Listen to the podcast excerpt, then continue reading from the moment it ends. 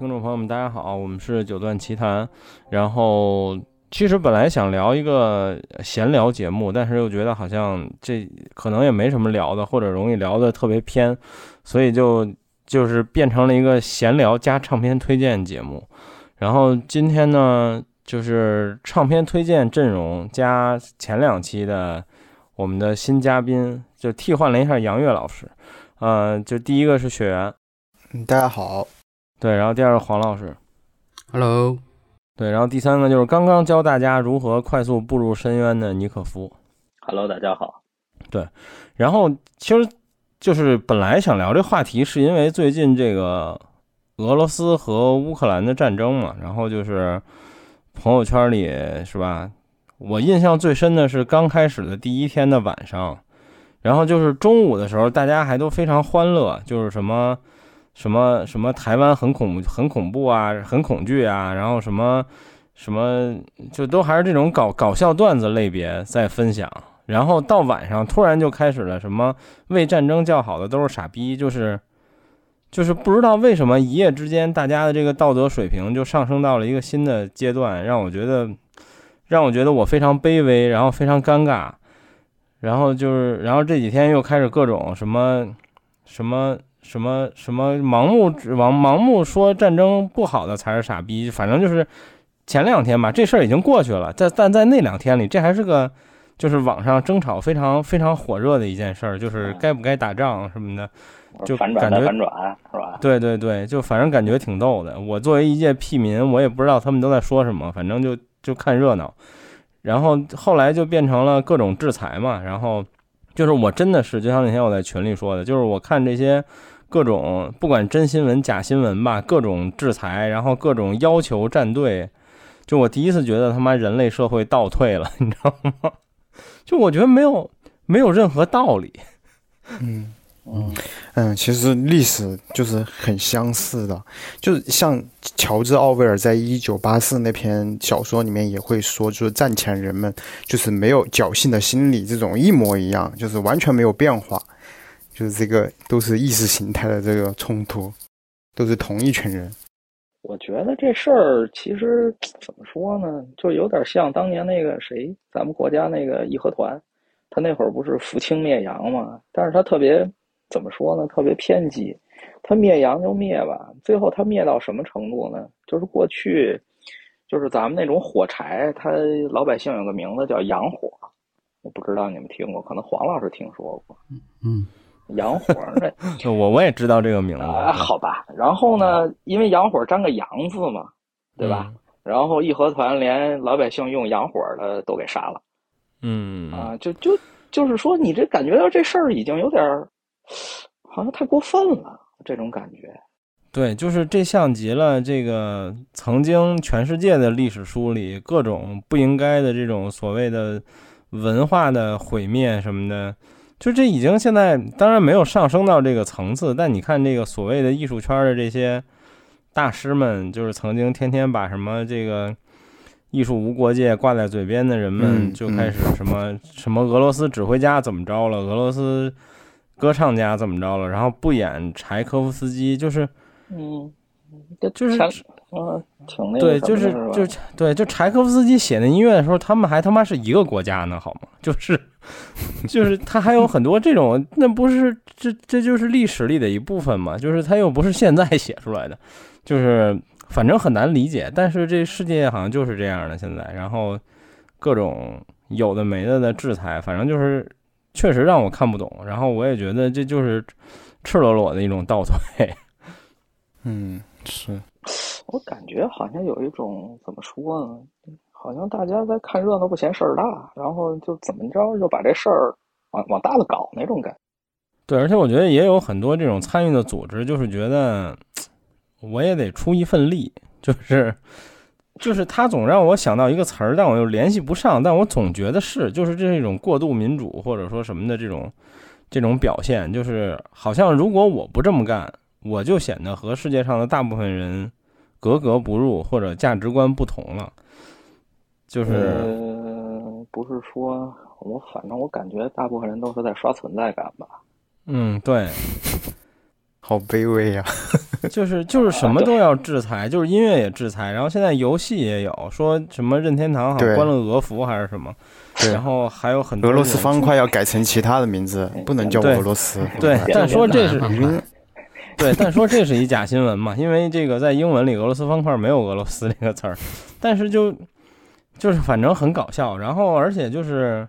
而且我觉得这从侧面说明了一件事儿，就是俄罗斯的 GDP 真的不太行。就是这是我看见这种新闻的第一反应，就是如果这个国家像美国或者中国一样，就是在全球市场对于每个品牌和企业来说是如此重要，他不会轻易可以做这样的决定的。嗯，对，因为他可以制裁的，也也可能也就只有他过去的东西了。就是他现在的东西好像没什么东西可以拿出台面去制裁的，对，啊，对。然后你你想你想制裁吧，他他们又其实我你有本事不用那个俄罗斯的天然气嘛，是不是？他也不敢啊。你你你真是要做到这个地步的话，你现在还还在用俄罗斯的天然气呢？整个欧洲，对对，你说起这个，我又想起看一新闻，我也觉得特逗，就是说欧洲那些小国家们。就是我说的小是指物理意义上的面积的小啊，比如什么还有法国、英国这种，然后制裁就是说禁止俄罗斯的航空公司的航班从他们的领空飞过，然后欧盟可能好几个国家颁布了这样的制裁。然后几天之后，俄罗斯说：“那我们也禁止你们的飞机从我们的领空飞过。”然后后来大家就算：“我操，这可差他妈太多了！” 说你不让俄罗斯从你的国家飞过去，说可能也就多飞百分之二三十的航程。说如果俄罗斯不让你不让你的飞机从他的航那个航线飞过去，说基本除了欧洲飞美国以外，世界其他国际航线都有巨大的影响，因为有好多航班都是从北极飞的嘛。他必须倒着走了，对，因为你那个这边飞不过去了嘛。对，然后看了一这个也也挺逗的，就是反正也是就感觉很迷惑现在这个情况。然后还有就是，嗯，其实我我个人理解，我总觉得这是因为互联网发达了，就是二十一世纪之后，其实有这么多战争。大家也都没什么反应，也可能它都不是这种真正大国之间的战争吧。就俄罗斯可能真的是一个这个世界排前几名的大国和别的国家发生战争，所以有这么高关注度。但你说之前有那么多战争，大家也没什么没没这么热闹过，我觉得。对，什么叙利亚的事儿啊，是吧？土耳其的事儿啊，嗯，都死了不少人呢。嗯，也有很大的难民潮，它也没什么，就但是突然间。因为俄罗斯这种国家，呃，这么巨，关键是它俄罗斯要对抗的是一个，呃，怎么说？呃，乌克兰实际上它只是一个中间地带，它实际上是对抗的是北约。对，嗯，就是跟北约发生了一冲突，但是乌克兰受害了，属于这种关系吧？哎，黄老师，就是我记得我小时候那会儿老说什么北约、华约、华约还。华沙公约和北约是不一样的。华沙公约是属于属于就是俄罗斯联邦的一一个公约，比如像什么南斯拉夫啊什么这种属于华沙公约里面的成员国。那么后来不是分分裂了之后就没有华沙公约这一说了，就是说华约基本上已经明就就就没有了，是吧？对对对对对。啊，嗯，我感觉如果尼可夫成为我们常驻嘉宾之后。黄老师终于有了一个同龄人的嘉宾，没有吧？黄老师岁数应该还是比我大不少呢吧？我希望你比我大一点。啊，好吧，好吧，我我我只能说我跟黄老师岁数差的不太多。嗯嗯嗯，对。然后，嗨，实事儿我们也就不多聊了，就随便吐槽几句。然后，其实我们今天主要是想聊。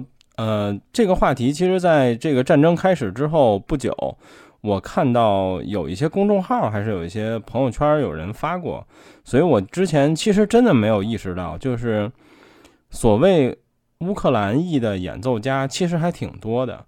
所以呢，我们今天就来聊一聊关于乌克兰裔的这些著名的演奏家们，然后我们顺便推荐几张唱片，但是当然。我保证这个唱片一定有他妈大量的重复，因为很多应该是我们之前唱片节目里推荐过的啊，当然有可能有的没有啊。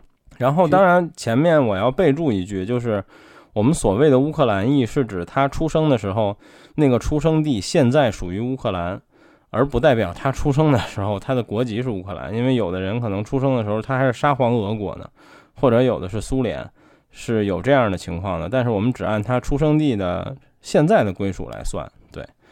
然后，其实我们盘了一下，人也不多不少吧，就是。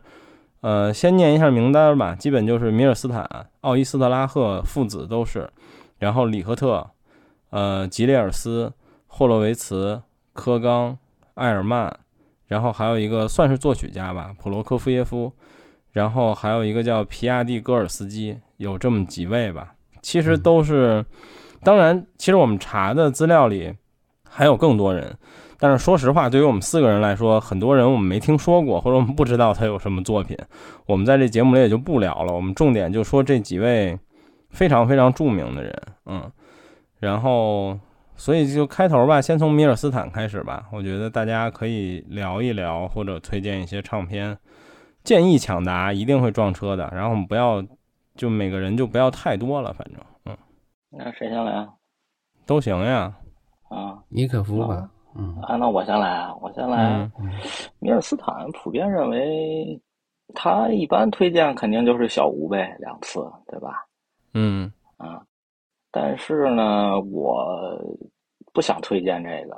其实就是说我喜欢推荐一些比较嗯不太贵的唱片。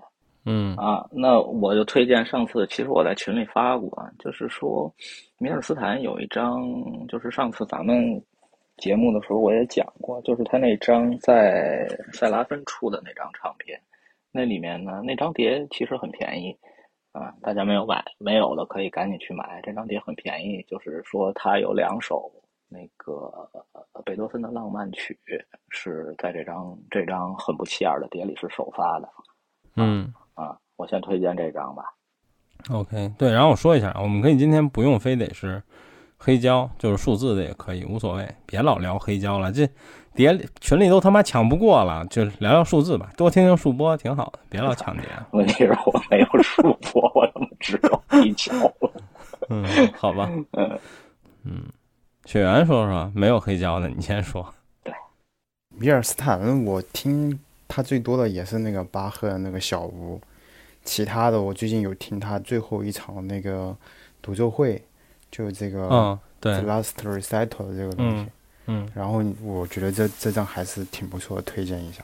嗯嗯，其实我想聊的也是最后一场音乐会吧，因为我推荐过很多次了。然后，嗯，这碟就是本身也很很不错，我觉得从演绎上来说我也很喜欢。然后第二就是它还是有故事的嘛，等于它是九个手指拉的这个录音，因为他当时受伤了，有一个手指。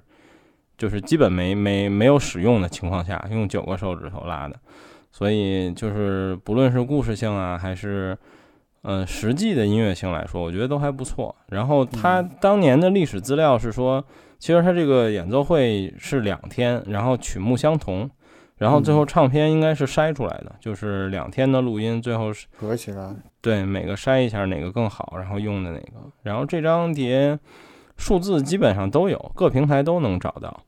然后 CD 也很常见，黑胶的话复刻，呃不是复刻，就是首发了一回，是前两年刚发的，但现在可能买不到了吧，不太好收。嗯嗯，这张碟我眼看着它从淘宝三百块变到五百块，然后就绝版了。对，黄老师呢？米尔斯坦，我听他的作品是后来就是以前刚开始收碟的时候，我并没有收到米尔斯坦。但是后来我是因为听到那个，呃，他单声道的那张碟之后，我就我就觉得，哎呦，这个这个米尔斯坦的碟可以收一下，嗯。后来不是都推荐给你吗？绿米绿米嘛，对对，嗯。后来我就，嗯，其实我挺喜欢他那个 EMI 的那那一套包子，就是 CD 的那套包子。我觉得应该每个人都应该买买一套。它实际上，呃，那套包子基本上囊括了他所有的好的录音。那哎，王老师，那个你说 EMI 那个包子，它是不是连它 Capital 的录音都有？对呀，啊，那确实是挺好的。他基本上巅峰时期就就是在就是在呃 Capital 和叫什么哥伦比亚吧，然后后来对归了 EMI 了。是是，对 DG 的时候就是因为非常好的 EMI 把 Capital 的那个古典类的就版权全买了嘛。嗯对，现在等于是它不属于 Capital 公司的，嗯就就是比如说你你前段时间我还我不是还还吐槽嘛，说在介绍那个呃环球的 Capital 公司的时候，只介绍了他那些就是像 n a k i n Cole 啊这种、嗯这种人，对，因为 n a k i n Cole 确实确实是呃 Capital 公司的神，因为他一个人等于 他一个人养养活了一个唱片公司，属于嗯这样的。那米尔斯坦呢，是 Capital 公司里面最有名的古典类的呃演奏家，因为当时他并没有嗯。受到其他唱片公司的，嗯，怎么说呢？其他唱片公司基本上呃不太看得上他，因为他比较比较怎么说，比较日懦弱不那么商业，哎，不那么商业啊，嗯啊，嗯，当时他出来的时候，嗯，不像那个什么鲁宾斯坦呐、这些人就这么张扬吧，所以他，而且他的作品也其实也偏那种柔和的，他他演奏那个呃法国作曲家的作品都演得非常棒，我尤其喜欢他演奏那些就比较慢一点的那种那种曲目，我还是比较喜欢的。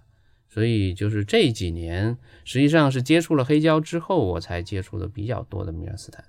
所以后来就发现他 EMI 的那那一套 CD，我当时买了之后，我来回重复的听了很多遍，然后慢慢的再去找一些碟，后来发现都很贵，因为他的碟确实太罕见了，所以他的碟一直以来都很贵。就现在贵的已经很离谱了，可以说是他的头版碟。对呀、嗯所以我为什么特意提一下塞拉芬呢？这这张现在是有头版因素，但是价格还可以嗯啊。嗯，OK，然后继续下一个就是奥伊斯特拉赫，就其实我听米尔斯坦是很早的，我从 CD 的时候就开始听了，就是我一直觉得在国内大家对小提琴家的印象，反正我一直这么觉得，就是前三好像就是就是海菲兹、米尔斯坦和奥伊斯特拉赫，就基本是这仨人。嗯，然后对，然后第二个就是说说奥伊斯特拉赫吧，他也是一个算是乌克兰裔的呃小提琴家。嗯，我们主要说就是大欧吧，因为他的儿子其实后期我没有什么印象很深的唱片，我有印象唱片都是跟他爹一起拉的。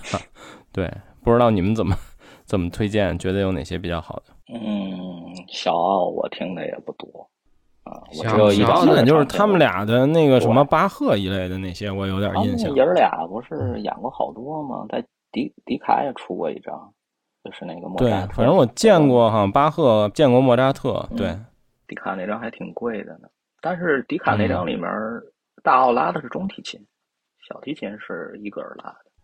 嗯嗯，其实挺有意思小奥的。他的作品挺多的，但是都是 Melody 出的，他没有在别的嗯唱片公司发行，而且作品都还嗯很出色，可以说非常出色。对，嗯、嗯甚至某些方面我觉得比嗯、呃就是奥胖还要还要好一些。他跟他爸爸的风格不太一样，我感觉他声音更清秀一点。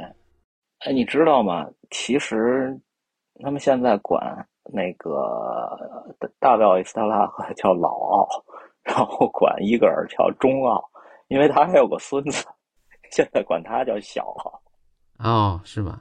对，就是就是就是伊戈尔，后来呢又和他的儿子也拉了一次这个那个什么，也拉了一次，好像是莫扎特。那这次呢，就是就是伊戈尔拉的中提琴，然后他儿子拉的小提琴啊，这挺有意思的。啊，是，但是这张碟我没听过，就知道有这么回事儿。嗯回头可以找找听听看啊。对但，是这等于成了一种家族式传承。我不知道是有意还是无意的。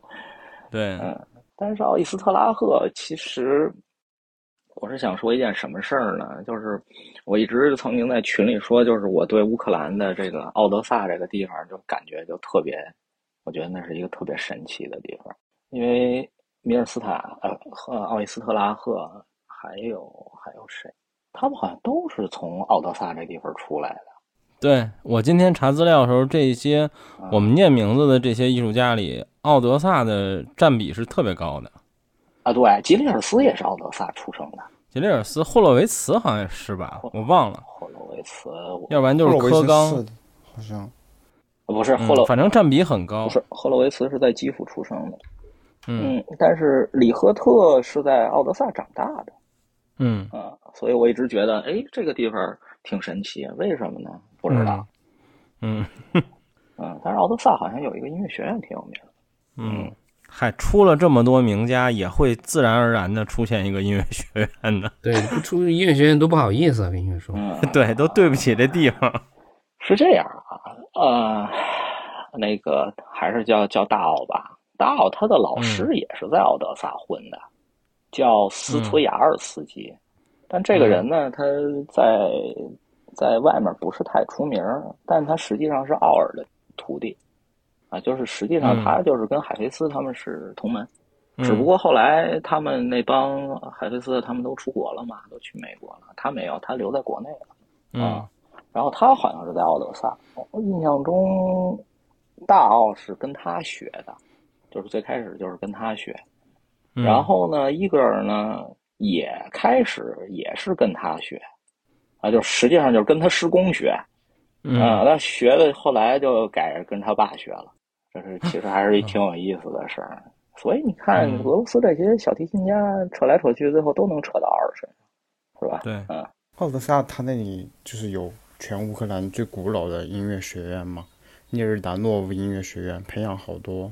音乐家，那是大奥的母校吗？我那我不知道大奥是不是在这里毕业的。我知道吉里尔斯是这个学院毕业的，那就应该是。嗯，OK，聊聊唱片吧，有什么推荐的？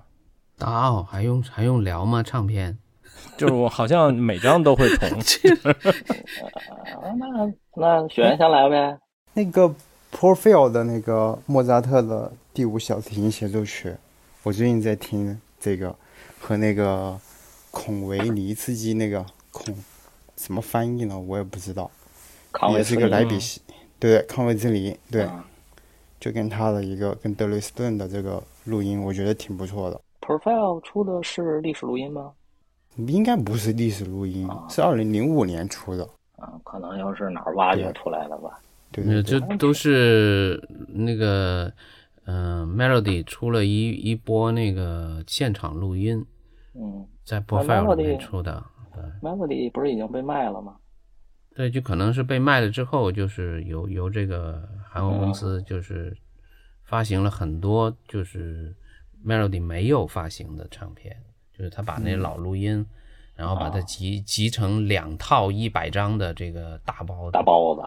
哎呀。我买了其中一一个大包子，我觉得这里面可能有三分之一都是非常优秀的录音，宝藏是吧？嗯嗯，非常棒，可以说非常棒。嗯啊，忽然有点羡慕你们有 CD 的人了。那必须有，因为这个它没有文件，它全都是 CD 啊。对，嗯，对，没关系，你可以让它变成文件分享给我们嘛。然后那个。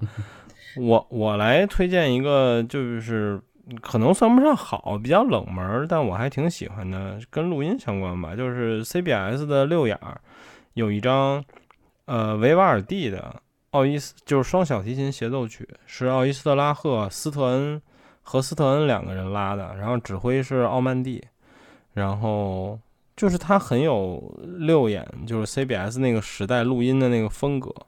我还挺喜欢听这张碟的，就是，嗯，我对这曲子其实不算很熟悉，就我没有听过太多版本，但是我觉得，就至少在这种情况下，我听起来觉得它不错，然后录音也很有 CBS 当年的这个风格，所以这是我挺喜欢的一张碟，而且这张碟不贵，就六眼嘛，普遍不贵，然后所以这张我还挺喜欢的，就至于那些什么。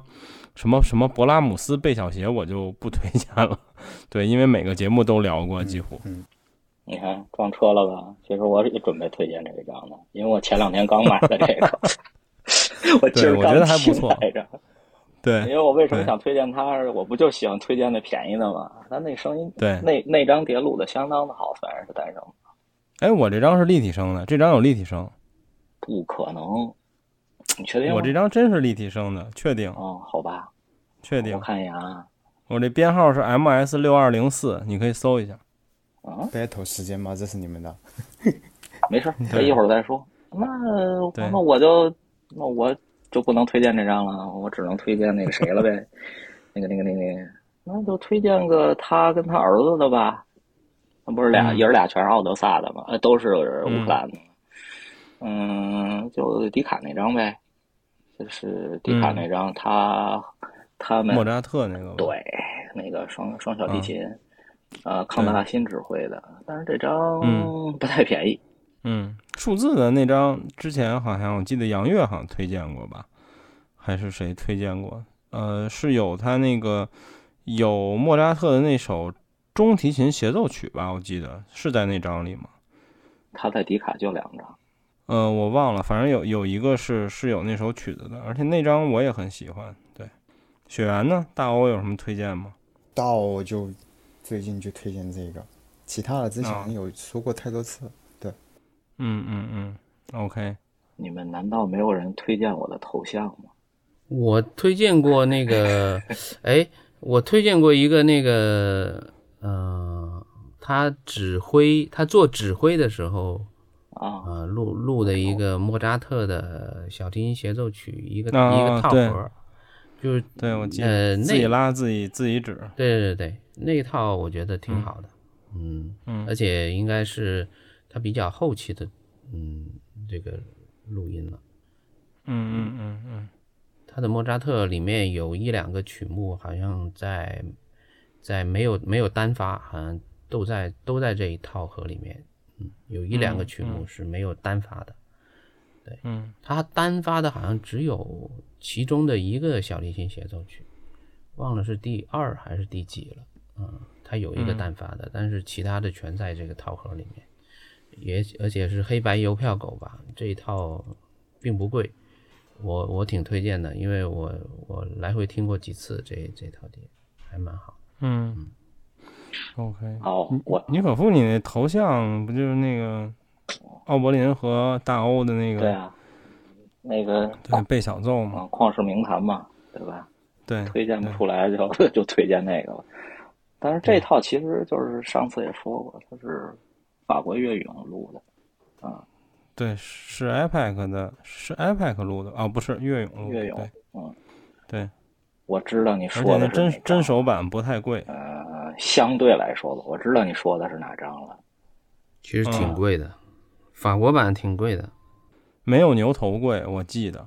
嗯，好像是没牛头贵。嗯，是没牛头贵。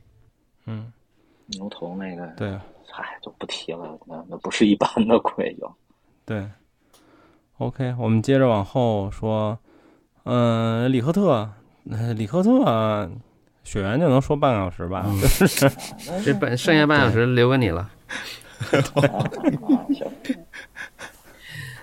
李克特的话，我觉得推荐他那一张在飞利浦的那个一九五八年，呃，是哪一张来着？在索菲亚的一个独奏现场，一九五八年的，然后他演奏了这个穆索尔斯基的图画展览会，他最后就是基辅的大门嘛。我我特别推荐这一张，飞利浦发行的。嗯，对。前两天不知道黑胶有没有？对。我前两天刚看见这张黑胶。对。我还没买。黑胶。太脏了，当时打开一看，哎呀，算了吧。啊，行，下回见着我把它抄走。对我主要推荐这个李赫特，你们应该也也有挺多想要推荐的吧？李赫特，我推荐个冷门的吧。嗯。我推荐个里赫特和，呃，他和别人，就是实际上他不是主角啊，他他录过一个《冬之旅》，飞利浦的，嗯嗯，我觉得那个挺好的。对，呃，飞利浦出的和施波尔吧。哎，这张我们好像之前节目有人推荐过，我推荐过，推荐过很多次，因为我觉得所有《冬之旅》的，呃，大家关注这个男中音或男高音嘛，但是。如果我觉得在所有的版本里面让我去挑一个伴奏弹呢，好的，我就觉得李赫特这个钢琴在所有冬之旅的版本里面是翘楚。对，嗯嗯，金线是弹的最有表现力的。对，对，李赫特我就没什么，我就想推荐之前雪原推荐无数次的那个 D 九六零。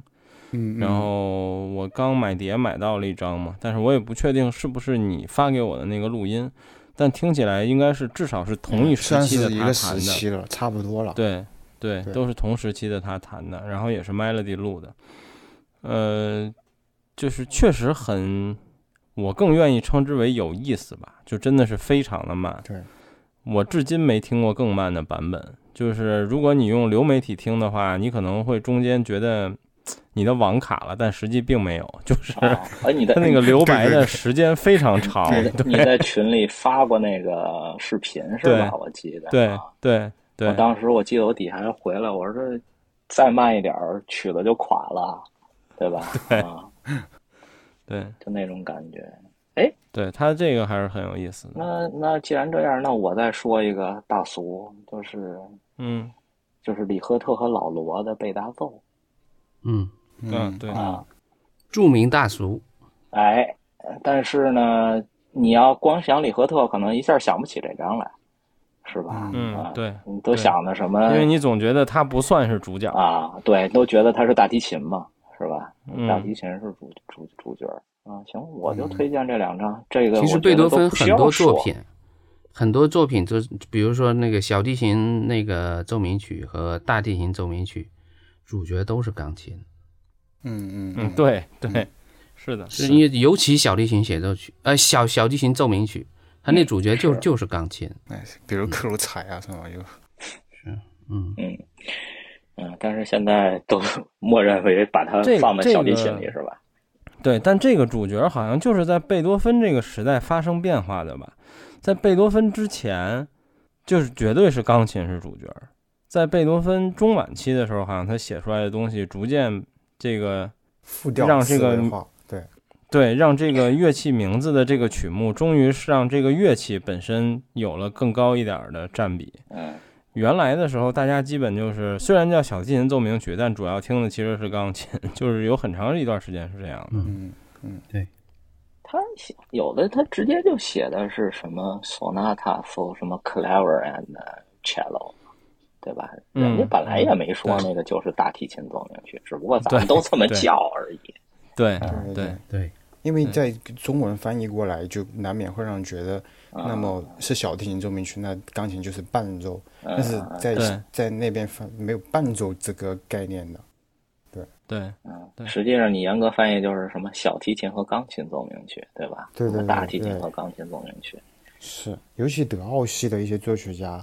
你很难觉得是哪个是在给谁伴奏，就是在他们的创作思维里面没有这个，就是谁给谁伴奏的一个从属地位。嗯，对。然后这也跟这个什么钢琴协奏曲，很多人就觉得钢琴才是主角这种感觉一样嘛。嗯但其实也未必。对。敬重是吧？对对，除非像帕格尼尼一样这样没有节操。嗯。李斯特就很有节操嘛，都是把好多曲子全改改成钢琴的了。哎，对了，提起李斯特，呃，李赫特不是还有张李斯特的钢弦吗？嗯，对，嗯嗯，是吧？对，也是著名大俗。对，哎，对，但是但是这张呢有个说头，就是它实际上是水星录的。对，嗯，水星的版权。李赫特的李赫特的太多钢弦是大俗了吧？拉二大俗。柴钢鞋大俗，就跟卡拉扬那几张都挺俗。对，就是其实就李赫特这种人吧，就像奥伊斯特拉赫，就是这种人还需要推荐唱片吗？就是属于对对，所以我我也只能，比如说我要找，我也只能找一个，就是你们平时可能没怎么听说过的，就像就像前段时间我不是推荐了一个那个四季嘛，是吧？对，那是东京东京现场，那是对，嗯，很棒。他其实还有一个现场也很有名，就是。呃，我们叫巴黎现场，就是他一九六一年、一九七七年、一九八零年在巴黎录过三次现场，就这一现场好像是有黑胶的，而且很少，就是发行量很少。呃，后来那个日本重新给他发成 CD，就是这套，我觉得大家可以找一下，就是黑胶和 CD 都可以找一下。嗯，我他的曲目我找找啊，这曲目应该是，嗯，七七年的录音是贝多芬的，呃，舒曼的，肖邦的，然后七，嗯，六一年的录音是，呃，布拉姆斯的钢协，嗯，法国国呃国国家广播，然后呃罗维斯基指挥。然后七七年的录音是贝多芬的奏鸣曲，第六、第七、第十七、第十八，这一这一整这个是比较有名的，就是，嗯，一九八零年的那个录音吧，这是八零年录音。七七年那个就是我刚才说的那个贝多芬、舒曼、肖邦，其实他这两套立体声都非常有名，就是七七年和八零年那个，呃，六一年这是个单声道录音。嗯，六一年还有一个也很有很有名的一个立体声，就是他录那个罗伯特舒曼和那个贝多芬的一个第十七首钢琴奏鸣曲，然后 C 大调的那个舒曼的幻想曲，被很多乐迷作为就是所有演奏里面的定版。就这个是也是六一年的一个现场录音。嗯，所以他在法国这几次录音，也也呃很多人都都说就是很神奇，说是。说是这后来就是很多人在发掘这个这个现场录音，然后把它找出来重新发行。尤其像日本这种这么疯狂的国家，呃，终于让他把它把那个母带找到了，属于这种这种情况。对，嗯，日本人不是特别喜欢干这种事儿吗？对，就喜欢挖掘各种现场，然后把这现场又重新发行。嗯，对，OK，然后。其实按黄老师定义，我们今天要聊的大部分人可能都属于这个水平，就是我们只能聊一些相对冷门一点的。对，然后接着下一个吧，也是钢琴家，就是吉列尔斯。嗯，吉列尔斯就就就月光就不要聊了吧，就那碟已经，嗯，就是已经快跟什么小克莱伯的贝五什么一样齐名，这种古典音乐。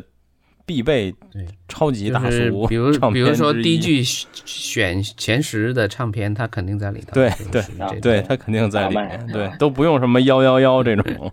对，所以吉列尔斯，你们有什么想稍微冷门一点的想推荐吗？有啊，他他跟他女儿演呃，就是演奏的那个 D.G. 那个是吧？莫莫扎特，我挺喜欢的，是莫扎特吗？啊，双双钢双钢琴协奏曲吧？啊。嗯，对，我觉得那个是是个定版，我经常听那个，嗯，而且，嗯，这碟很便宜，百来块钱，最多。哎，对，那个挺，对，那个地基那个碟吧，那个是不贵，对，对，呃，还他好像还弹了个第二个期吧，因为我也有这张盘，嗯嗯，今天我还翻出来了，但是没听。就他怎么出的名呢？这张碟后来就是二嫂重新发行了一次。然后他这张碟又就出名了。实际上原来就是，可能也就一百块钱不到，八十到一一一百左右。后来，呃，二嫂一发行之后，它就变一两百了，就是上到两百这个这个层次了，属于这种。对，不过你有有黑胶听，你还听什么？嗯，那个二嫂啊，没必要。嗯，这这张黑胶其实不贵，但是这张是以前就是三星带花啊。是啊，就是一一直挺有名的，但是呃，实际上没有那么有名，是吧？对，没有他其他这么有名，没有他那套贝多芬那么有名。实际上是，而且吉列尔斯在在地球也有一张啊，就是皇帝，我记得是。对对对对，Emperor，就是他是地球唯一的一张吉列尔斯，好像是。嗯，呃，对，还是地球的第一张。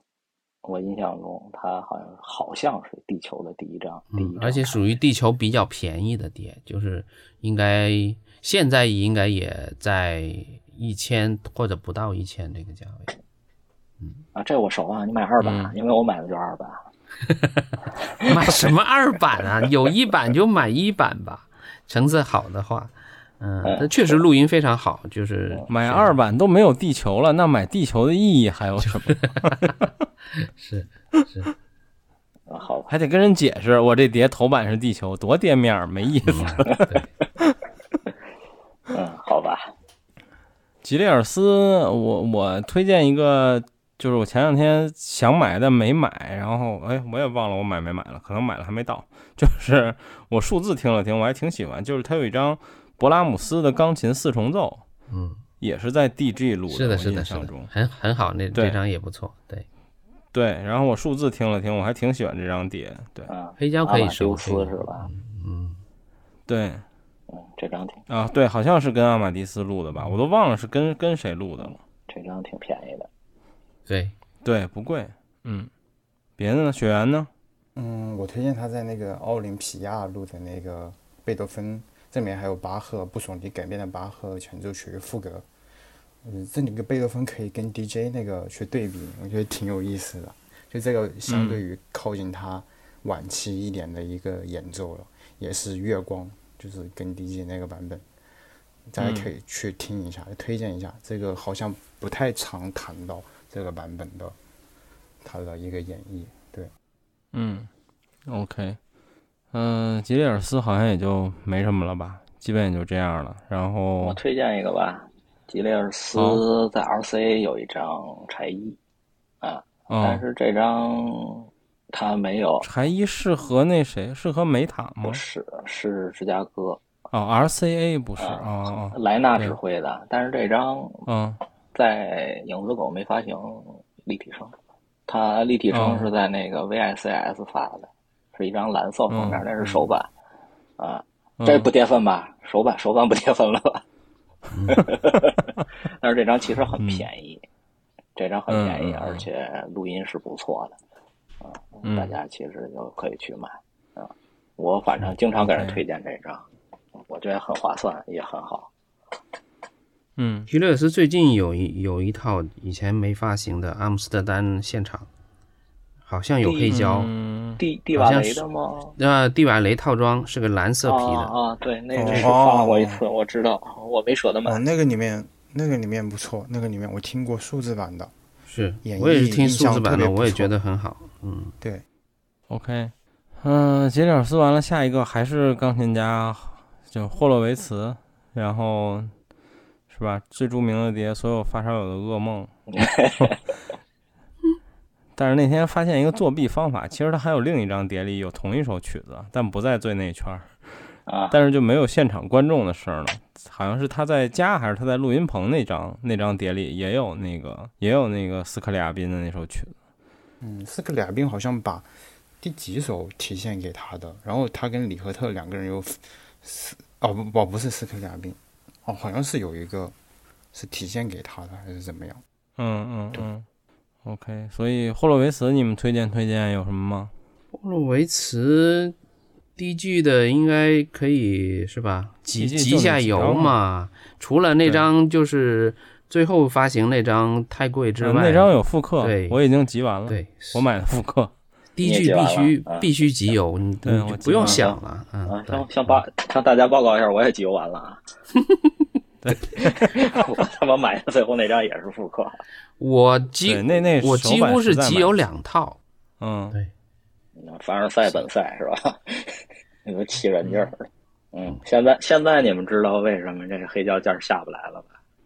对，老有这种买两套。对呀，你你总想着，哎，你看大家都有了，就能便宜了吧？哎，不对，人家还还要。不是，主要是我有两个地方听，那有些很喜欢的碟吧，就不想来回搬。对呀，我我想那边也听听，这边也听听，所以就没办法了，就一不小心就集了两套。其实我有挺多碟都是集了两套的。嗯，好吧，然后。那所以霍洛维茨，雪原还有推荐吗？霍洛维茨，霍洛维茨，我我有一次听了他，也不算大熟，他弹了一首李斯特的 B 小调的奏鸣曲，我回头找一下再发给你。但是我确实忘记它是哪个版本，但是它给我的震撼 我不会忘记，那是真正的雷霆左手在那个失控的边缘疯狂试探，就是那种感觉，就是我你好像发给我过，我好像听过。霍洛维茨的版本是吧？就是就是他那会儿还还是雷神时候的那那种是吧？对，那个那个非常疯狂的一种燃烧的技巧，简直就是，就是我我第一次听是被吓到了。我说，就是怎么可以这样弹？就是一般的钢琴家是不能够这样弹的。但是他弹怎么说呢？既有这种名气上面的影响，也有音乐上的一些魔化的成分，你知道吧？就是属于他个人的一个成分的一个东西，就是可以加深他那个明星效应的那种感觉的一个东西吧。但是确实是有很有魅力的一个东西。我我我我找到了再发给你嘛，我也不太知道在是什么封面了。嗯，对，没关系。然后霍洛维茨，因为其实他好像录过唱片的公司非常多，CBS 很多的，嗯，CBS 有，RCA 也有，然后 DG 也有，反正都挺多的。我有，我还有一张他 DG 的一个，啊，不是他的 RCA 的一个现场录音。RCA 早期他有很多，有的那种单声道挺多的。是的，单声道，对对。因为他当时去到那边的时候，是鲁宾斯坦把他，就是带他出去玩嘛。他以前，嗯嗯，对，嗯，这事儿其实挺有意思。他当时从苏联走的时候，这个我也是听说的啊。你知道他是跟谁一起跑出来的？他跟米尔斯坦和皮亚戈尔斯基，他们仨一起跑出苏联。是的，是的，嗯嗯嗯。然后他跟米米尔斯坦俩人好基友。嗯。然后据说米尔斯坦还在他们家住过好几年，嗯啊是这么回事儿，所以就是还是挺有意思的。所以一会儿那个皮亚戈尔斯基，就是为什么说他也是那个，正好他也是那个乌克兰的嘛，对吧？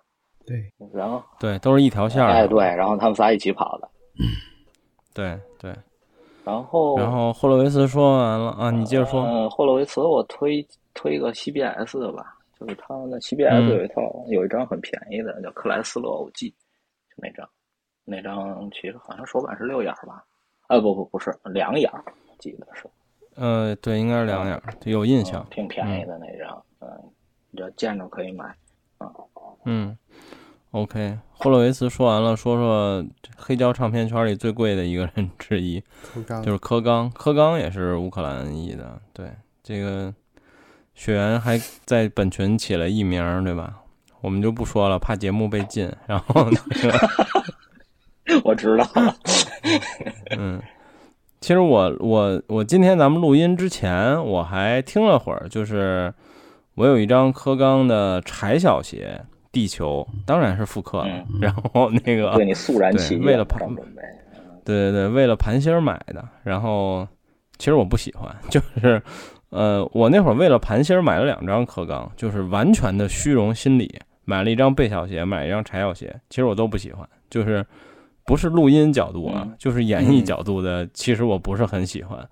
然后，呃，是复刻，然后说实话，声音我也没觉得很好，但我不知道这是复刻的损失还是真地球也没有那么好，这这咱不知道，咱没听过，嗯。反正其实我都觉得一般吧，所以其实我一直以来对科刚的印象就是我买不起，然后我也没听过几张。对，你们来分享吧。对，你说的好像我买得起似的，是吧？我也买不起。嗯，对，但你肯定不止这两张呀。嗯嗯，柯刚我推荐一个，他他那个他在地球就五张嘛，著名的科刚五张，我推荐他和他老婆的有一张。对，那张还挺贵的。对，那张是唯一一个我没有办法找不到平替的版本啊。最后我也买的是复刻 啊，因为它它不像别的，你比如说贝小啊、柴小啊，它在英国 CFP 都是有有在在发行的。对，有各种复刻，对，这就都都复刻过，都发再版过无数遍。但是这张没有，好像。啊，所以我也就无奈的买了一张复刻。那我为什么推荐这张呢？因为这张是他和他老婆一起录的，然后他老婆也是奥德萨的。呃，他柯刚不是跟那个谁吉利尔斯是亲戚吗？他娶了吉利尔斯的妹妹。啊，吉利尔斯妹妹也是拉小提琴的，所以他们两口子正好这张就是他们两口子的一个照片。啊啊，所以因为切合今天的主题嘛。啊，所以就推荐了这张啊。OK，黄老师呢？黄老师有几张柯刚？我呀，我好像没有没有集邮完那个五张，但是我至少有四张吧。我觉得我是地球吗？呃，假地球。啊，对，地球是什么？我我我感觉好多了。对，因为嗯，当时我在收碟的时候，这个就已经挺贵的了。那时候可能两千左右，就是我收碟的时候啊，两千。我我觉得，对我觉得那是那是已经是个天价了，对我来说，因为那个时候当时其他碟多少钱呢？比如，其实我那时候为什么后来我不是告诉过你们吗？我说千万不要给自己设定一个门槛，就是收碟的时候，我以前给自己设定一个门槛就不超过五百。就属所以这就属于不超过五百的，我就一直没买。后来发现自己给自己设个门槛是个傻逼，就是非常傻的一个想法。就是你只要想买，你就不要考虑。就那个时候你买了，嗯，一定是没有问题的，因为那那反而让自己错过了这种高收益理财产品啊。对，就是而且你也是属于你比较喜欢的呃唱片，因为那个时候我只收那些低于五百的，比如说有一些什么。呃，宽标啊，比如说有一些什么 RCA 啊，那个时候其实 RCA 跟宽标都在三四百这个价格，实际上现在还是三四百，所以那个时候实际上挺挺傻的，就是因为那个那个年代的三四百是很扛死的，对不对？你两千年多一点的这个时候，三四百是非常非常扛死的，就是但是现在三四百就基本上属于就是很普通的碟了，对不对？你看到现在 RCA。这个阴影狗其实基本上除了那几张可能比较贵之外，对，基本上都是你你现在去买一个呃什么嗯嗯几几张几张阴阴影狗，我觉得我我好像去年我还买了，就是以前有有有些时候舍不得收的那些，现在收可能大概一千多，但是那个时候也就比现在便宜一半儿。我就舍不得收，属于这种，就是现在还觉得那个不可惜，但是科刚真的是可惜了，那个时候没收。那是我已经我收碟的时候已经没办法，只能去收那个 CFP 的平替了。对，因为那个时候买不起。地球也就是五百边缘，就是那个时候地球也就五百边缘，但现在现在吧，就是它贵的确实很贵，就是现在都十万级别的了，但是那个时候真的是只有两千多。就在 eBay 上随便搜，就而且成色还可以，就是属于这样子的嗯水平。对，嗯，就是注意千万不要买到韩国版的啊。哎，后来就是知道怎么分的嘛，无所谓。实际上就是，嗯，老的唱片其实很简单，你只要看它的封套。你反过来看，它只要是折页的，基本上都是老的。它那个翻折装是吧？对，如果你不是折折折页的，你基本上就不用考虑，这肯定是个假的，属于这上面有好多还是有一圆弧在上头，对吧？嗯，是的是。所以黄老师推荐什么科刚呢？我推荐科刚吧，我推荐他的现场，因为有些现场现在 CD 才发行，就上回我不是说我那个。买买那个 Melody 的那个，就是韩国发行的 Melody 的一百张嘛？为什么我买那一百张？因为这里面有很多像沙弗兰呐，像柯刚啊这些啊，就是音乐会在里头。对对对，那里头分别柯刚和沙弗兰都有四到五张，而且都是没有发行过的，特别好。嗯，都是首发的，特别好，可以说是。就是那套碟现在可能不太好找了，现在就是可能能找到的。呃，呃，就是再版第三版了，就是我买的是在我我买的是第二版，就是第一版它是长盒的，第二版是短盒的，都是红色的。第三版呢，现在已经不是红盒子了，啊，是是一个蓝盒子，好像是，但是也是一百张碟都没变，对，可以去买一下。然后就闲鱼专门有一个人就一直卖这个，他我我估计可能我推荐的都有。十几二十套出去了，就是特就是只要听过这个都都想买这种，因为它一百张全是现场，这种很少见的。嗯嗯，对，OK。然后柯刚、雪原有听过有熟悉的吗？嗯，我我听他那个比较多，跟那个卡尔里希特合作那个巴赫的那个小提琴奏鸣曲比较多，就是跟哈布西克的羽管键琴的版本。嗯。OK，这我都没印象。这个不错，这个也是奥林匹亚发行的，但后面好像索尼音乐有这个版权吧？然后在去年，啊不前啊去年去年重新把它重置了，然后声音做的特别不错，而且对录的也不错，大家可以去听一下这个。OK，然后再往后还是一个小提琴家，其实这个人我之前不知道。准备节目，你们说的，你们好像都比较熟悉，或者你们知道。其实我之前不知道，叫米夏·埃尔曼。嗯，也叫也也有叫米莎的。嗯，对，尼可尼可夫先来。啊，来先介绍一下这位。嗯，可以。这埃尔曼他他那会儿不是很有名，他实际上是奥尔的弟子嘛，有些人管他叫大师兄。但是据我所知，大师兄应该是金巴利斯特，就是奥尔一大堆徒弟。就说白了，他是海菲斯的师兄啊。那他基本出生的年代很早，他应该是在沙皇俄国时期出生的啊。他一八九几年吧，他就出生了。对。然后这个人，这个人当时很有名气，是因为他的发音和那个演奏是很很有那个很有特点。就是他有一个当时有一个专有的名词叫叫埃尔曼痛，就是埃尔埃尔曼就是讲他的发音很甜美，是这个，所以它的碟一向很贵。嗯，从 CD 开始就贵。呃，对，CD 也贵，黑胶也贵，基本上就没有，它就从来没有便宜过。就是可能黄老师收碟那会儿，爱尔曼也不便宜吧？我觉得，嗯，对。但是我还是收了一点黑胶，但是因为那个时候 CD 太贵了，我才收的黑胶，应该是这样子的，就是那个时候黑胶比 CD 便宜。嗯，嗯，现在不一样了。然后埃尔埃尔曼去美国也很早吧？他可能苏联成立了嘛？可能刚成立他就去美国了。嗯，他应该是奥尔奥尔底下的徒弟里面很早一个就出来。就是在江湖就已经名震江湖的人了，嗯，他出道也比也比海费斯早嘛。然后他他那会儿是谁？他好像跟克莱斯勒还混在一起吧？他们关系还是挺好的朋友。是。然后，所以他的克莱斯勒还挺贵的，就是这个。嗯，对他克莱斯勒也不便宜啊。老实说，他啥都不便宜。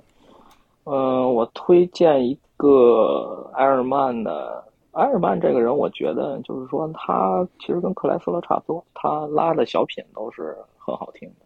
嗯，那个我推荐一个他那个五十周年吧，就是在先锋那个公司出的 v a n g a 的出的那五十周年。但是我推荐的不是立体声版，我推荐单声道版。我推荐单声呃，我推荐单声道版的原因呢，不是因为说什么声音更好这种，我推荐单声道版的原因是单声道。同样，这个录音就是两张几乎封面是一样的，立体声和单声道，但是单声道比立体声多一首曲子啊。就是我感觉可能就是说，唱片公司出了立体声单声道，就怕你不买单声道，哎，我给单声道加点噱头，所以单声道比立体声多一首曲子。另外呢，像埃尔曼这种，这。顶多就是一小提琴加一加一钢琴嘛，对吧？你这种单声道是无所谓的，所以单声道可能还便宜一点，所以我推荐它的单声道版本。嗯，OK，黄老师呢？嗯，其实艾尔曼你就买它两张 Encore 就差不多了，就它有有有两套 Encore 的。嗯，你说的是迪卡那个吧？是戴卡的。呃。V 就它就是 Viagra 的嘛，就是它就在 Viagra 的一个红色封面，一个蓝色封面，好像是这样的。我印象中是两张，好像是两张。它它最著名的两两两张就是 Encore 机，好像是。OK，这个有空听一听。其实我我跟你们讲，就是当时啊，这个我怀疑呃开盘。记录录的时候，它的转速可能有问题。你听到这个埃尔曼的录音啊，经常你感觉他好像在走走音的边缘。边缘。对对对对对，我因为我从我从黑胶到这个 CD 听的都是一个感觉，就哎呀，这这感觉他这样他在走调的边缘，就是一直在飘忽，就是他他弦不准，你就感觉他好像音音不准，这这种这种。呃，但是后来有些人跟我讲，他说应该是当时这个，呃，美国的这个可能他是，嗯，对对对，就是他的器材，就录音的器材导致的他这个，嗯，这个原因。嗯，据说埃尔曼的手好像挺小的。哦。啊，而且他他拉法，他其实是你听埃尔曼，你会觉得他是一种特别老派的一种拉法。就是那个滑音，就是肆无忌惮的。咱现在一般不是用那个手指就跳过去了吗？嗯啊，他在弦上杵杵着过去，就滋儿一下就过去，好像。然后他拉的也比较慢，对，他确实比别人拉的慢一些。对，嗯，他你听他明显跟海飞丝那个海飞丝，我觉得他那个那个那个就是说拉法就已经很现代那种感觉，但是埃尔曼一听就不是。然后就是，其实我跟你说，当时那个说他这个埃尔曼葱，说他很甜美啊，这个其实当时是有贬义的，就是觉得他太甜了，说他甜的都发腻了，是那那个意思。当时说，嗯嗯，反正现在大家也不提这个了，弄得死贵死贵的，挺不好买的。它就是以前就贵，因为啊，以前就是香港的杂志就是推荐。他的唱片嘛，所以那个时候他的 CD 就就是比别人的贵一些。就 Viagra 这个公司确实是个发烧公司，他他有几张碟都是一直都都上榜，就是到现在为止都是很贵的。嗯，但是我当时嗯先收的黑胶，后来其实我是前几年我才又把 CD 收回来，因为突然发现它的头版。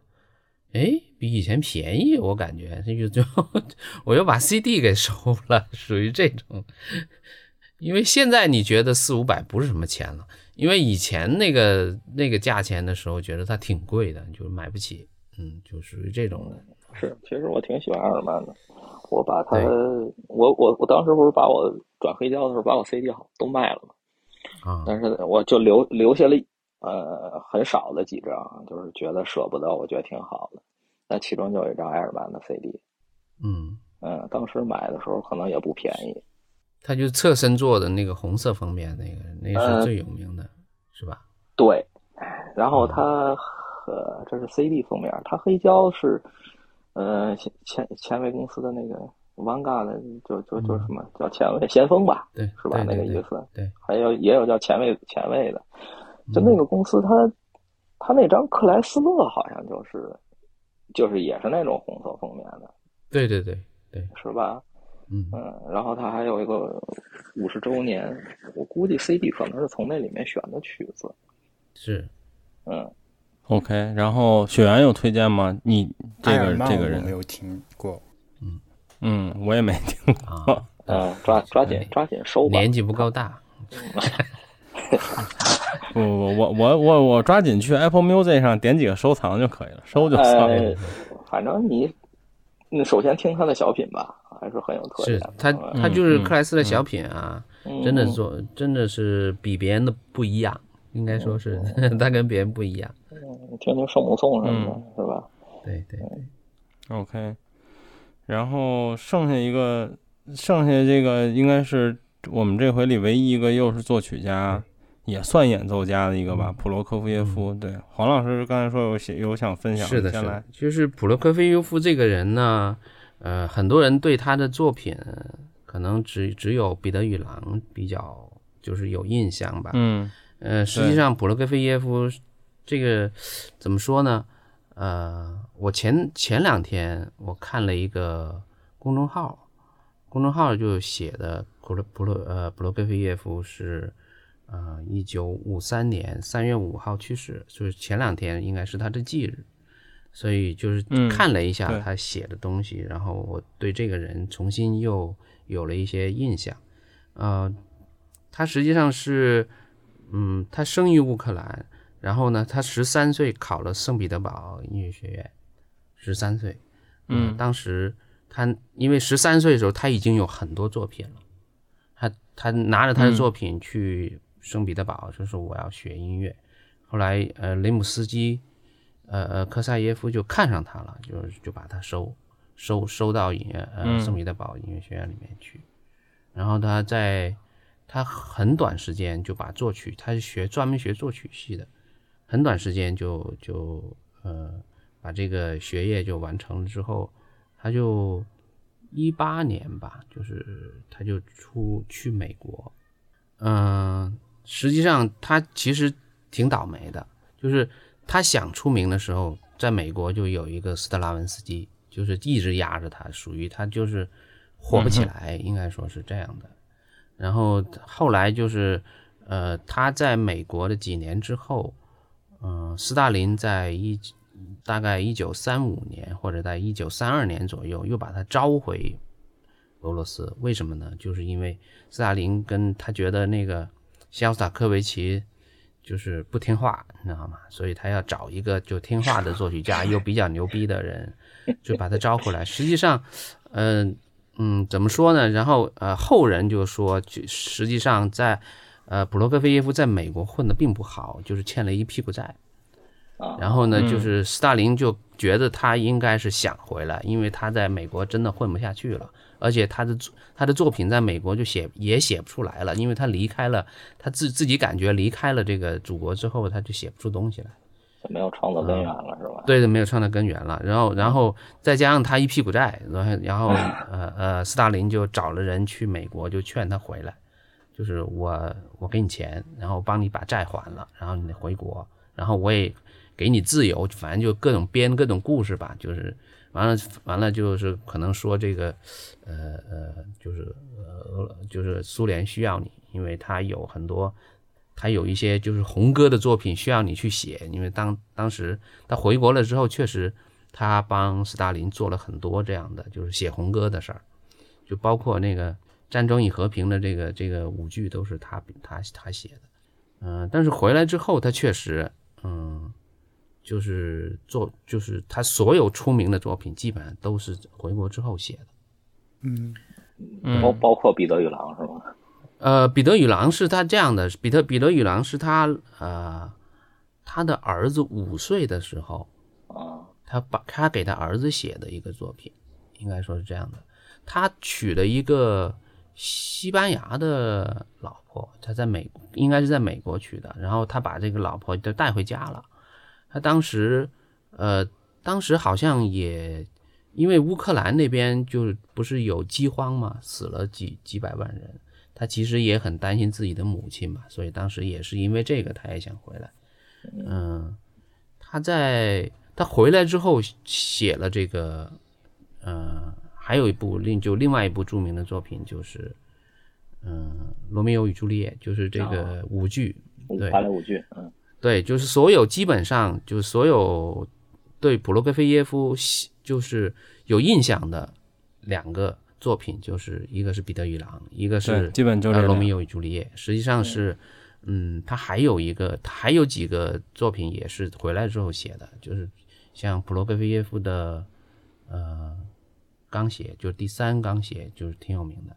就我印象里面，嗯，比较，呃。就是有有印象的作品，一个是他的钢协，一个是他的两首小提琴协奏曲。我一会儿会把这这个曲目给大家推荐一下。就是，嗯，他在回来之后，嗯，一九五三年的时候，呃，他已经大概六十二岁了吧。然后他他在写一部这个舞剧的这个呃台本的时候，他就突发中风，然后就去世了。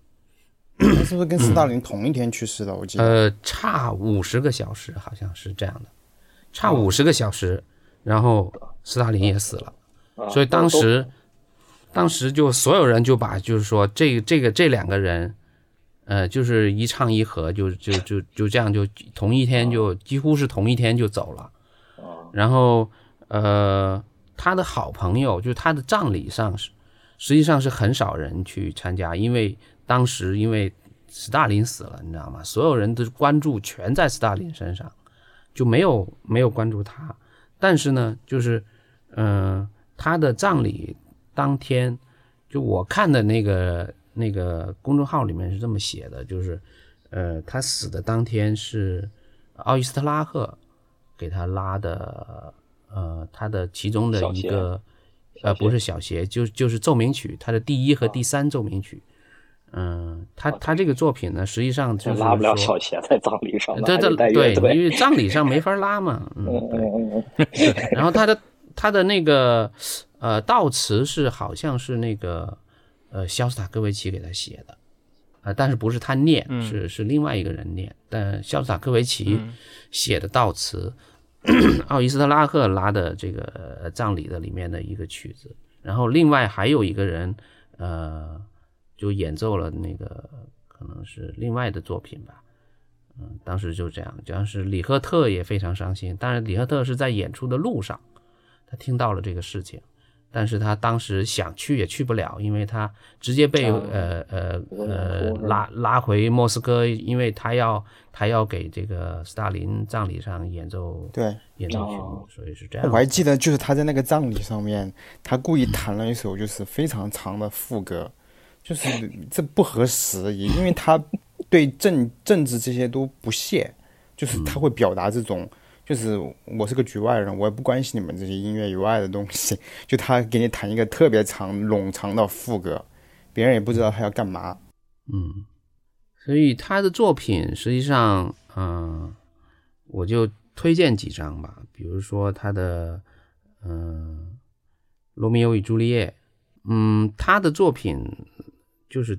其实碟也不算特别多，嗯，《罗密欧与朱丽叶》其实最有名的一套就是马自尔在七三年录的一套这个舞剧，它全剧应该是 test 版的，呃，这套有黑胶，这套黑胶应该戴卡出的，不算贵啊，我知道，对对对对，三张一一套，嗯，它是克利夫兰的那个交响乐团，他指挥的是发烧录音，绝对发烧录音，你可以找。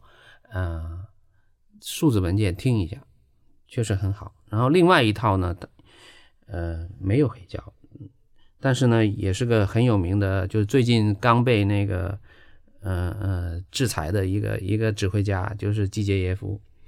嗯，对，季季杰耶夫指挥，对，呃呃，季杰耶夫指挥的那个那个，啊啊，他那个叫什么？他他那个马林斯基，嗯啊，对，他在飞利浦金线。呃，九一年录录了一一套《罗密欧与朱丽叶》，对这一套也不错。就是《罗密欧与朱丽叶》，我就推荐这两张。嗯，然后他的小鞋，他的小鞋呢，实际上是，嗯，我最喜欢的作品呢，实际上不，实际上是美国出的，嗯，是好像是斯特恩的一个版本，奥曼蒂指挥的，普罗科菲耶夫应该是两演。嗯，不贵，这张碟一百块钱左右，但是录音非常好，呃，可以找一下。对，然后另外一套呢是沙汉姆拉的，呃，普列文的指挥，伦敦交响乐团这套上榜，呃，但是应该没有黑胶。对，沙汉姆，你们你们还还还是有印象的吧？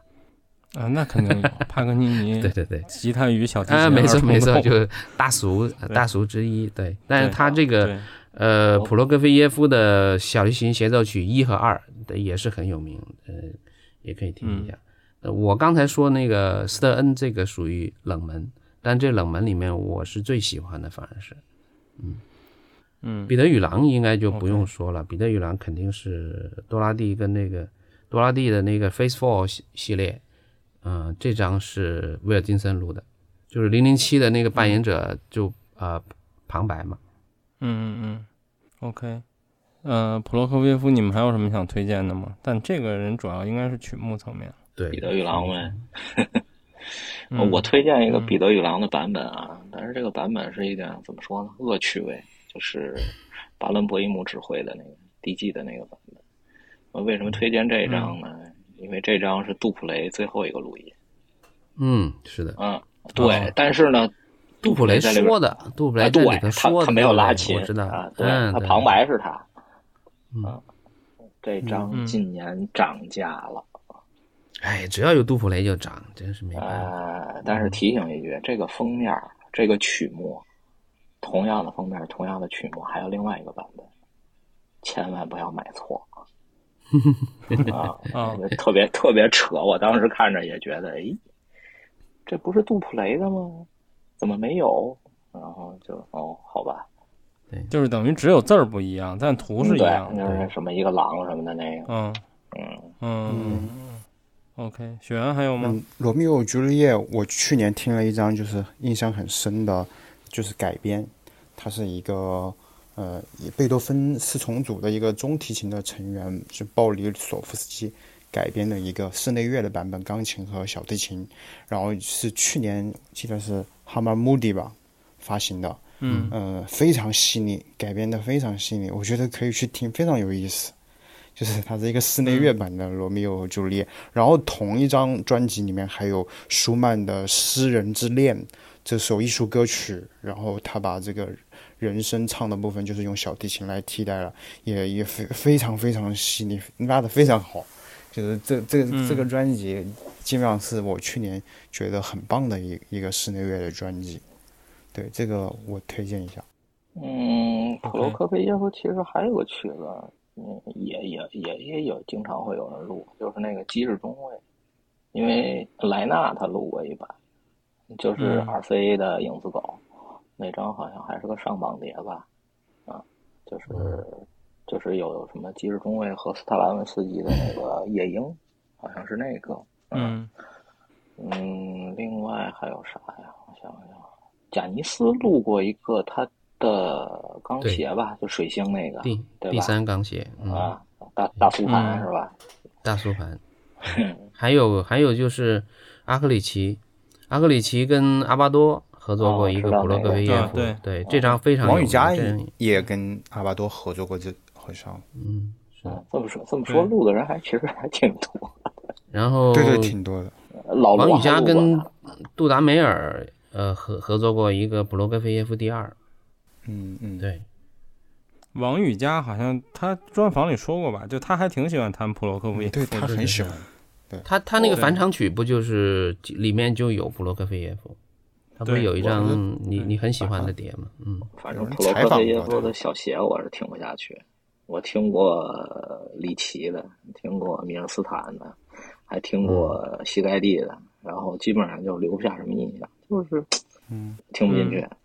听不进去啊，你一定要听听这个，我刚刚推荐的斯特恩的这个版本，就是你我也是听了斯特恩的版本才喜欢上的，哦，嗯，而且这张是我是美版，然后英版什么德版就全买了，因为太便宜，都是几十块钱，你知道吗？因为全是几十块钱。的，就是那会儿，就是斯特恩不是风评不好嘛，所以我就一直特别抗拒买他的盘。没错没错，就是他他就属于恶霸，属于就是对呀因为是他压压制的那个谁嘛，那个美国纽约黑帮、犹太黑帮老大，是是是是是，他还有祖克曼，什么帕尔曼，说他们这些这帮人都就是什么美国纽纽约黑帮、乐坛纽约黑帮，然后四个人是扛把子，嗯啊，真的真的真的，这个是说是黑帮，这当然开玩笑了，但他确实是是是这样，嗯，嗯对。嗯，好多人对他不满嘛，，OK。然后接着我们聊聊最后一个吧，就是皮亚蒂戈尔斯基。这个尼可夫讲讲吧，就是你最早提的。我我提是提，但是这个人其实，呃，资料真的很少。他最早是和嗯那个，他应该也是乌克兰人，然后跟那个米尔斯坦和就刚才说了，米尔斯坦和霍洛维茨他们三个人一起从苏联出来的。后来，嗯，他们组了个三重奏，但是我没有见过这个三重奏，呃，不是，就是霍洛维茨、米尔斯塔和皮亚戈尔斯基，他们哦是吗三重奏，哦对。哦哦哦，然然而，我从来没见过录音，所以我不知道是不是七十八转时代的事儿了啊。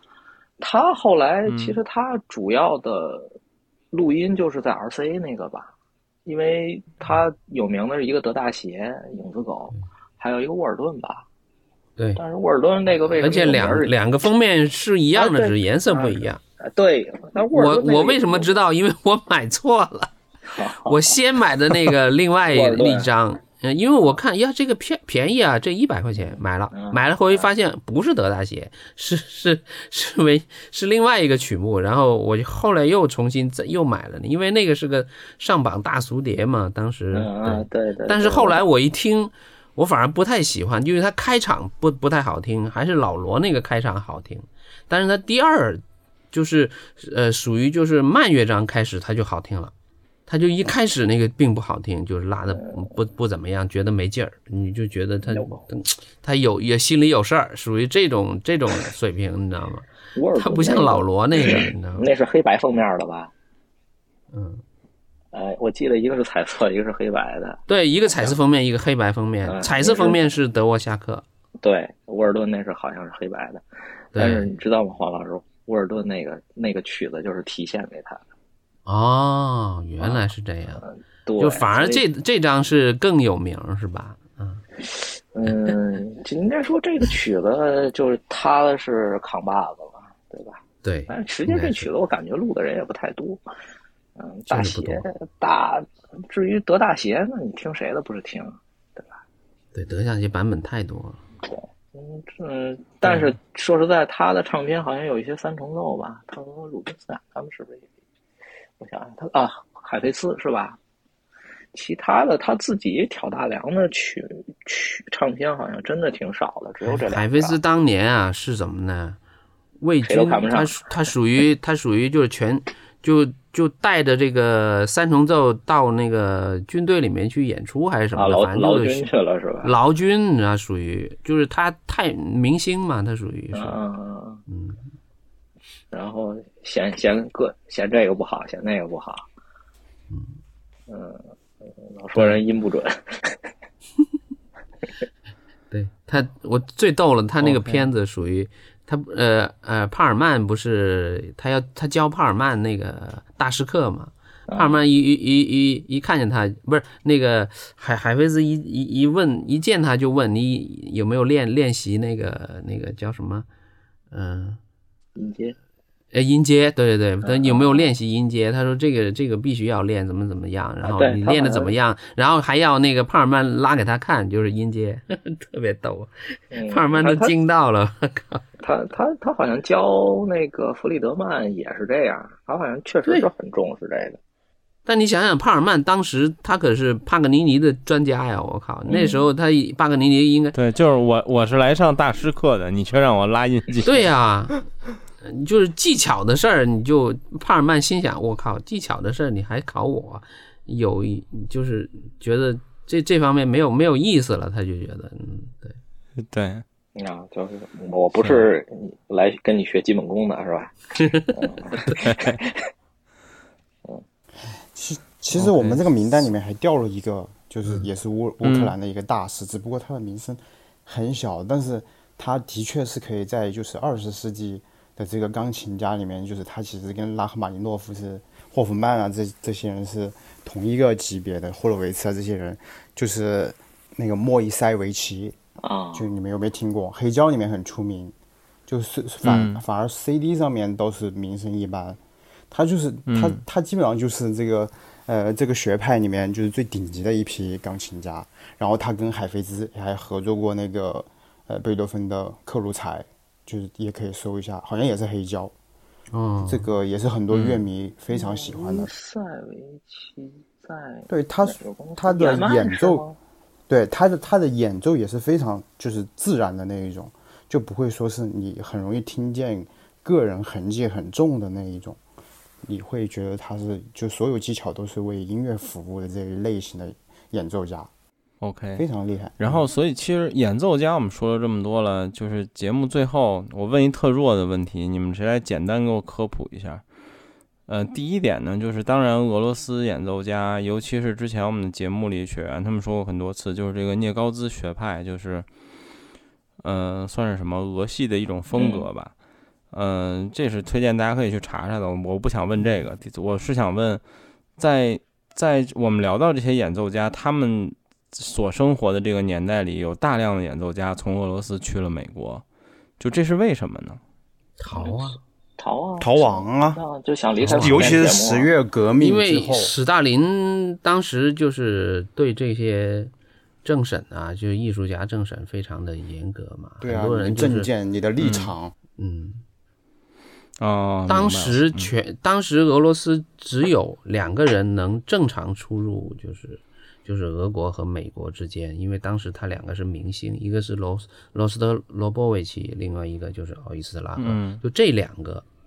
人在俄罗斯跟国外都是能够是的自自由来回的。后来老罗也受不了，后来老罗也叛叛变了嘛。啊，对，老罗后来也跑了，那好多少年就没再回去了。是，嗯嗯，其实好像这件事儿跟霍洛维茨他们还有点关系，就是他们仨跑了之后，就越来越严。然后，对对，像里赫特他们就是基本上就是很难再出去了。就包括就好多留在苏联的那些啊，什么聂高茨啊这些大师，其实就是也是我觉得是跟这个远有关系。就是，然后后来好多年，是不是穆勒娃也跑了嘛？对，嗯嗯，对，柯刚的徒弟嘛。但是他说他自己说说柯刚其实没那么多时间教他，啊，嗯嗯，OK 好吧，然后我们今天就聊这些吧。其实推荐呢，我们尽量挑冷门一些，但其实和之前还是有有很多重复的。嗯，最后就是也没什么想说的吧，大家都听听音乐，希望战争早点结束，是吧？确实希望战争早点结束。嗯嗯，对。然后这个热闹就不要老瞎凑了，没有什么 可凑的，对。然后就这样，然后希望大家这个听音乐愉快，买碟愉快，败家愉快，嗯，就这样。对对对，谢谢大家，大家拜拜，拜拜，拜拜。